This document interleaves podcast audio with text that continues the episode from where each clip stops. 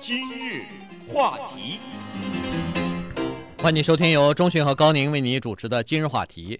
呃，昨天呢，在《今日美国报》啊，有一个长篇的报道，是报道有关于呃他们的记者和美联社的一些记者在中国的上海所看到的一些事情，以及在最近呃做的一些对中国的年轻人做的一些调查，我们觉得很有意思，所以今天呢拿出来跟大家稍微的来聊一下。因为中国改革开放已经二十年了，在这二十年里边呢。呃，当然，经济的发展是很快的，但是除了经济方面的发展以外呢，从人们的生活，从人们的理念方面呢，也发生了一个非常大的变化哈。如果要是二十年前去过中国，呃，十年前去过中国，那么现在再去中国大陆，尤其是沿海或者是一些大的城市的话，你会你会发现到这种变化是非常惊人的。那么这里边有好的变化。当然也有一些不太好的变化，对。但是今天讲的应该是好的变化吧？你听这个，你听这个高宁在这振振有词讲了半天，你可能会以为这是不是讲中国的什么经济问题啊，或者是什么开放的问题啊？呃，实际不然哈，他故意回避这个东西，让我来讲。这个这是你的专题。这个是芝加哥大学的一个教授 William Parrish，呃，他是社会学家和心理学方面的教授。他所带领的一帮人，以及中国大陆社会科学院的一些人，主要是在上海，当然也有其他的一些城市进行的这样一个调查。这个调查就是今天中国的性解放和今天中国的，它的标题叫做性革命啊。实际上，性革命这个字早年在美国有性解放的时候呢，其实也是用的这个字。所以他把这个事情呢放在中国，他主要想看一看到底有没有这个东西，因为现在在中国。很多的现象，社会的现象，以及很多人他们自己的亲身经历，都觉得这个人呢，不管是哪一个年龄段的人，对于性这个东西的观念，以及他们的一些做法，早已经跟这么说吧，也不用说多了，就跟我和高宁这一代人都已经不一样了。对，没错。呃，我们我们经历过一个。我这一代人还经历过一点转折，高宁那代人干脆没有。啊，封封闭式的，封闭式的是吧？对，所以呢，这帮人哈，还有一些西方的记者最近做了一个颇有争议，但是也很可以说是非常及时的这样一个调查。那么我就看一些具体的数字好了。对，呃，在数字之前呢，我们先看一下这个呃，就是刚才所说的这个芝加哥的人文学家哈，他做调查的时候呢，他先做了一些观察，比如说他到上海的这个。呃，复兴公园，他就他以前也去过中国哈，所以他在做这些调查和观察的时候呢，他应该说是相当细致的。他在去中山公园也好，去南京东路也好，呃，他看到的男男女女啊，现在的情况和原来不太一样了。现在呢，这个男男女女出双入对是手搀着手，有的时候呢是两个人拥抱在一起，有的时候在街上时不时的你可以看到男女公开。接吻和亲吻的这个镜镜头哈，画和和呃现场的东西，这不叫亲吻吧？这不叫打个啵儿吗？对，但是这个啵儿是听上去好像是很短的时间，人家这个亲吻是很长的时间哈，呃，嘴唇接在一起很长时间不不散开，而且不怕别人看哈，所以在这种情况之下呢，他。就发现说整个的情况改变了。那么他对一些年轻的女性，比如说二十岁、三十岁、四十岁、五十岁，呃，各种年龄层的女性进行了调查呢，他发现现在二十来岁、二十岁到三十岁的这一个年龄层的女性啊，在性方面的观念要比他们的父母或者是祖父祖母不知道先进了、开放了多少了。嗯，那我想他，比如说他是二三十岁的话，那他们的父母差不多就是五十岁左右吧？对，那就是这一代人了哈。那当然，我们知道，在中国大陆五十岁左右的这些人呢，那显然他是文化大革命的一代啊，他经历过文化大革命。那文化大革命不是中国历史上最封闭的时代，可能是人类历史上最黑暗的一段时代哈。所以这个时代的人，不光是对性的方面，几乎是丝毫没有什么教育。他根本是抹杀这个东西的。我们也经过这个年代，这个年代的人，不管是男的和女的，一律基本上得穿的是一样的衣服。对，整个的这个社会是一个没有颜色的社会。我们几乎小的时候，不不管大人小人，很少见过有，比如说胸很大的女人。为什么呢？因为她那个衣服啊，你没有办法让你显出你的身材来。对，所以你的这个身材已经没有。所以这些在整个的社会当中，对性这个东西没有。就是让你感到它的存在，但是呢，没办法，你是人呐，你有这个荷尔蒙，你有这个冲动，那于是，在这种高度压抑的社会下，也可能会有很多我们想象不到的变态啊，就产生畸形的东西。对，就产生了哈。那个时候也，我们经常听过一些恶性的这种犯罪哈，这就按下不表哈。我们就看看，所以在这种情况下，现在的人当然已经敞开了国门，有了国际网络，有了大量的色情的传媒啊，不管是画报也好，是录影带也好，给他们打开了一个新的大开眼界了哈，可以说，所以现在的人很开放。芝加哥大学的这个是人文教授。William Parish，他所做的一个调查呢，看到哈，就是各个年龄层的人都有了哈。他首先看是三十岁以下的已经结了婚的男性的调查呢，这当中有百分之四十，几乎是快到了一半了哈。百分之四十的人说他们在婚前就已经有性行为了，当然这个性行为很可能就是跟他们后来结婚的这个太太，但是这个在以前也是不可思议的，在仅仅是上一代人哈，也就是说。呃，没到结婚的那天晚上，可能连手都没拉过，这都有可能的。呃，那这个有点太过分了。哦、那是一百多年前了。呃，这个二十年前手还是拉过的哈。呃，这个但是手不就怀孕了吗？但是这个呢，这个你你觉得百分之四十好像不是很多哈？哎呦，婚前性行为只有百分之四十啊，在美国不是百分之九十九吗？呃，但是你如果稍微比较一下，呃，比较一下的话，比如说刚才说的是三十岁以下的男子，如果你再增加十岁，四十岁以下的这个男子，就是三十到四十岁左右这段期间的男子，他们承认自己婚前有性行为的呢，只有百分之十七。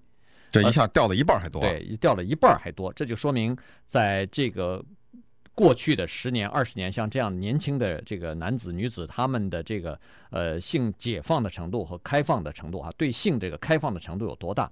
再回过头来再看一下女女性好了，在女性啊，差不多。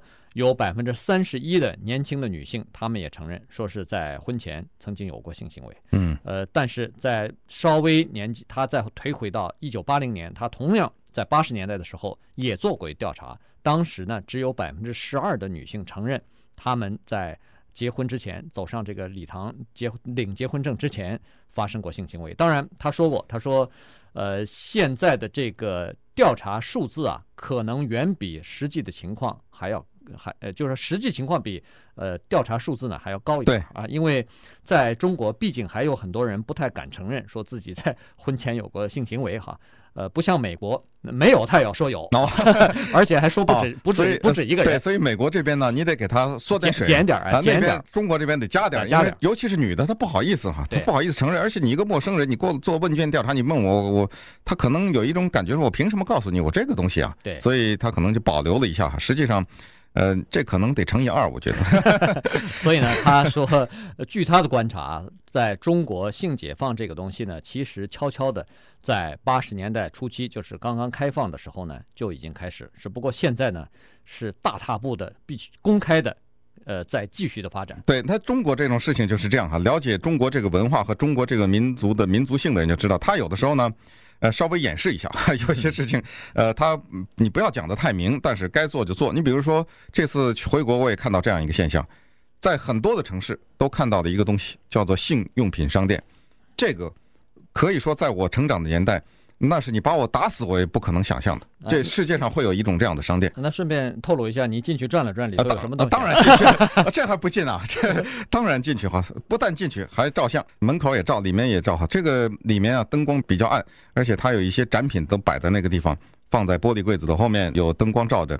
那些销售品哈，这些东西，我想它的过分的程度，绝对不亚于。我们 Pasadena 这一家啊，当然这家我也没有，就不是这个，就是说他有一个东西没有，当然这是肯定没有，那就是色情的录影带或者那个那种杂志啊，他那个是没有的，因为他管这个东西叫做健康用品商店或者叫性健康用品商店，他一定要挂上这个健康这个字哈。实际上，但是你看里面这个假的哈，这种玩具是供男人用的和女人用的这种玩具。呃，做的逼真的这种都有，都在里面有卖的。嗯，连您那个不是您的那个，就是连 连那个吹气娃娃什么这些都有在那里面。呃，那你现在呢，就是呃，在上海哈，有很多这种女性的内衣店嘛哈。对。那这个年轻的女性光顾的特别的多，所以现在开始哈，他这个做调查的人呢，就发现说，女青年现在更要求自己，呃。更性感哈，就是说在穿内衣方面，她穿得更加暴露，而且穿得更加性感。那么还有一些人呢，生完孩子以后，她生怕自己的身材就是不不苗条了，所以在产后复健方面呢，也是就是做的很多哈，就是这方面呢更加注意了。那么举止行为呢，现在也变得越来越大胆了。稍待会儿呢，我们再来看一下还有哪些比较明显的变化。欢迎继续收听由中讯和高宁为你主持的今日话题。今天跟大家讲的呢是《今日美国报》它所刊登的一个有关于中国性革命或者叫性解放的这个调查哈。因为在最近一段时间呢，有很多西方的社会学家呢到中国大陆，尤其这次呢主要是在上海进行了一次调查。那么看一看在过去的二十年里边，人们在性这个观念方面开放的程度究竟有多少？刚才说了，这个改放呃这个开放的程度是越来越大了哈。呃，而且呢，也越来越公开了。比如说，在今年的五月二十六号，如果在呃注意一下的话呢，在湖南卫视呢，它的有一个节目哈，呃，原来是没什么人看的，这个是气象预报。呃，大家都是认为说气象预报嘛，一般都是打出各个城市的这个名字，然后几几度是什么天气，很快的两分钟结束了哈。结果没有想到，湖南卫视在五月二十六号的时候呢。推出了他们的新的气象预告的这个女主播，这个人呢叫做吴荣，嗯，名字你不觉得怎么样？但是她一出场啊，立即立即让人们造成了轰动。什么？吴蓉，吴蓉有容是吧？这个叫做瞠目结舌。对，原原因是第一，她是选美冠军，嗯，第二，她穿的那个衣服，她的那个外形，她的那个动作，呃，显得非常的大胆和性感，所以呢，反而很多人。正常的节目不看，一到气象预告的时候呢，纷纷拥到电视机前。这个东西啊，要对西方的电视了解的话，你就知道，在美国吧，就拿说他这个报气象的人，要不就是老头，要不就是美女哈。这他是走两个路子。老头子呢，当然是权威性呃可信哈。是你看看他他那一头白发呢，显然他这个天气不会有错。那女的呢？呃，美女呢，那当然就不是看那个气象了。但是呢，有的时候为了电视台为了收视率呢，弄一个美女在那，而且美女一般来说穿着的也很性感，所以让你逼着你去看这个气象预报去哈。所以湖南电视台就出来了这么一个。但是后来，当然我们也知道这种事情一吵了呢，呃，大陆政府也就不干了哈。后来被当地的政府给它取消了，把这个一个月之后，把一个月只是一个月就把它拿掉了。但是呃，我还居然不知道在中国有这样的一个地方，叫做性文化博物馆。大概是在上海哈，那这个性文化博物馆的馆长叫刘大林，他呢其实早在一九八九年的时候就做过一个性的方面的调查，他是中国首次在中国的市民当中进行性调查的科学家。那他当时呢是访问了，主要的是在城市和郊区了哈，访问了两万名，呃男男女女都有了哈。结果他的调查发现这么一个相当矛盾又有趣的一个结果。一九八九年的时候，可以说还是刚刚开放，并不是太久哈。人们，那个时候呢，百分之九十七的已婚的妇女啊，而且是在三十到四十，也就是说，在可以说是在性生活方面还算是比较活跃的一个年龄哈。百分之九十七的已婚妇女说，她们对他们的性生活、婚后的性生活表示满意。这也太高了吧！这个这个 现在的美国也没有达不到百，可能在现在的美国有个五十几、四十几就已经很高了。可能连四十都不到。对，居然现在有百分之，当时一九八九年的刚刚开放不久的中国有百分之九十七的人，但是他很敏锐啊，这个刘大林哈，他的另外一个问题就把上面那个给推翻了。第二个问题是说，你们的先生在进行性交之前，要他们是之前的在英文叫做 foreplay 哈，爱抚的时间是多长？啊，结果百分之五十以上的人说不到三十秒钟，那那但是又他又说是百分之九十七的满意哦，这个时候科学家才明白一个道理，他根本不懂什么叫满意，他觉得这个事情能够做完，能够在二三十秒钟做完，这就算是完成了这个事情。嗯，当然后来还有更敏感的问题哈，这也同样是百分之九十七的中国的女性不知道什么叫高潮啊，所以这些东西呢，后来慢慢的。都知道，他根本就还没理解这件事情。对，那么在这个性文化博物馆里边呢，它就有一些历史的东西了。既然是博物馆哈，除了现代的东西，当然还有一些以前的东西。那么以前东西呢，里边据说还有一些这个唐朝的、汉朝的这方面的这个呃古迹哈，嗯、来记记载当时那时候的性文化是怎么样子的。据这个博物馆里展出的东西呢，认为说，其实中国在两千年前。在一千多年前，什么汉朝、唐朝这个时候啊，呃，当时的对性的看法是相当开放的。嗯，呃，比如说在那个时候，远不像在清朝哈，被对女女性进行了这么这么大的束缚，几乎是残酷的一种折磨了。对，首先是绑小脚嘛哈。嗯，那在韩呃这个唐朝和汉朝的时候呢，首先妇女她有权利离婚，她可以提出离婚来，而且呢，她可以自由恋爱，还。啊，可以自由的去选自己的配偶。不要忘了，就是在这个时代，在中国男性的社会当中，曾经产生过一个女的皇帝。对，不要忘了哈。对，呃，然后呢，在某些地区，他这个考证还蛮有意思哈，居然有的女性，呃，可以就上面不穿衣服，对，上身不穿衣服的，哎、上就是现在的上空，上空哈、啊，嗯、那在腰围以上可以裸露，所以。这个是在我以前我们所不知道的哈，那么再加上呢，它里边又收集了一些在百年前的东西，也是上海的。他说，二十世纪初期的时候呢，呃，外国人为什么那么多人来到上海呢？因为上海这个地方是一个花花世界，而且上海当时在世界上，哎，十里洋场，呃，灯红酒绿哈，而且上海当时呢有一个非常不名誉的这个。称号不是东方的巴黎吗？呃，东东方巴黎，这是 还算好听的哈。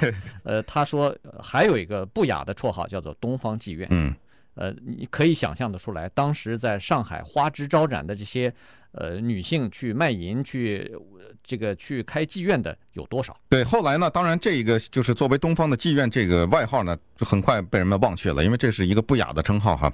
而且呢，这个有一个象征的意义在当时，因为。主要的在上海花花世界里面，可以说是现在看来应该算是横行的一些人呢，是洋人，在我们叫做哈。当然，这个是著名的“华人与狗不得入内”，也是在那个上海贴着的哈公园里面。这些洋人他去嫖中国的女孩子的话呢，作为一个象征的意义上讲，好像是一个以强凌弱的感觉，所以在当时就这个反响很大。那当然我们也知道，在一九四九年以后呢，妓女是消失了。呃，当时有一个庞大的计划叫做妓女改造计划。这个呢，在一个中国大陆的一个作家哈叫苏童，他的一个小说短篇小说叫《红粉》里面得到相当生动的一个描写哈，就是怎么改造妓女的这个故事。呃，后来呢，妓女消失了以后，但是随着中国的改革开放啊，呃，今天又繁荣昌盛了哈。这个这一点也是大家都知道的哈，有各种各样的、各种等级的、各种不同价钱的。这个这一次芝加哥大学的调查当中，也可以说是毫不留情的，这对这方面做了很多的统计。那当然，在讲这些统计之前呢，我们再看一看，还是对这个婚姻的统计以及男女的性交往的统计哈。根据芝加哥大学的这个 William Parish 的调查呢。他发现现在的中国的，尤其是年轻的女性，主要是在二十岁左右哈，她们更加大胆，而且在性方面的尝试也更加无所忌讳哈。比如说，在这一次的问卷调查中，居然有百分之九十五的被调查到的，注意啊，是二十多岁的年轻女性说，在进行性行为的时候，她们有多种不同的动作，而且这是女性的回答哈，她们有百分之九十五的人采用了叫做“女在上”的这个姿势。嗯，所以这个呢是他以前调查的时候，比如说没有听说过以前，哎，以前调查是从来没听说过，而且在三十六岁到四十一岁的年龄还不算很大的女子调查当中呢，呃，这个就已经少了很多了啊，所以这个是他调查的另外一个方面。那当然，如果要是性开放的话，那当然就会付出代价。所以现在的代价是这样子，呃。中国方面，我现在我是不太了解了哈。据说是在婚前啊，要进行一个健康检查的、卫生检查的。结果在婚前的检查当中呢，发现男的或者女的有性病的人数开始急剧的增加，这是第一点。第二点就是妓女业呢，又开始逐渐的这个繁荣起来了哈，逐渐的到处都是了，遍地开花了。那么这个呢，也是。每个城市几乎都有，尤其是大城市。他说，即使即使是一个什么县级市之类的东西，你只要去那儿了解，可能也有这方面卖淫的这方面的事情哈。所以他倒是了解的更详细。那么他专门还对上海的歌厅里边的这个呃差不多一百名左右年轻貌美的这个歌女啊进行了一番调查。这些歌女呢，她是这样子哈，她一般来说是陪着客人先唱歌，然后呢，收入差不多是每个月大概六七千块钱吧。但是她说，这些人呢，大部分人都是来自于农村，嗯，所以他们有很多人呢认为说，他人生的三部曲，这是第一步，先是赚钱，不管怎么样，先赚到钱。第二呢，赚了这个钱以后，拿来自己做一个小生意。就脱离这这个行当啊。第三呢，就是要找一个可靠的男人，找一个先生。嫁掉啊！这靠这个 靠这靠这个方法找先生啊？呃，有了钱哦，有了有了 事业，然后再找先生。呃，这就是他们的人生三部曲。嗯，那当然，对于这个中国的男女性的性的调查呢，居然还发现啊，有一个东西可以证明，在现在的中国大陆呢，生活品质的确得到了大幅度的提高。这个就是通过女性的经期的这个反应可以看到哈，生活的品质能够将经期提前，这是科学家早已经证明的东西。你比如说。在差不多八十年代的时候，哈，一般的女性呢，要到十七岁左右才有她的第一次这个月经来到。可是现在呢，据调查，平均的年龄已经到了十三岁了，而且这个十三岁还在急剧的下降，这个岁数还可能更早。我想美国是不是九岁啊？这个十二岁就生孩子了。对对对，所以这个呢，也说明整个的社会的经济有很大的发展，人民呢生活的水平也提高了。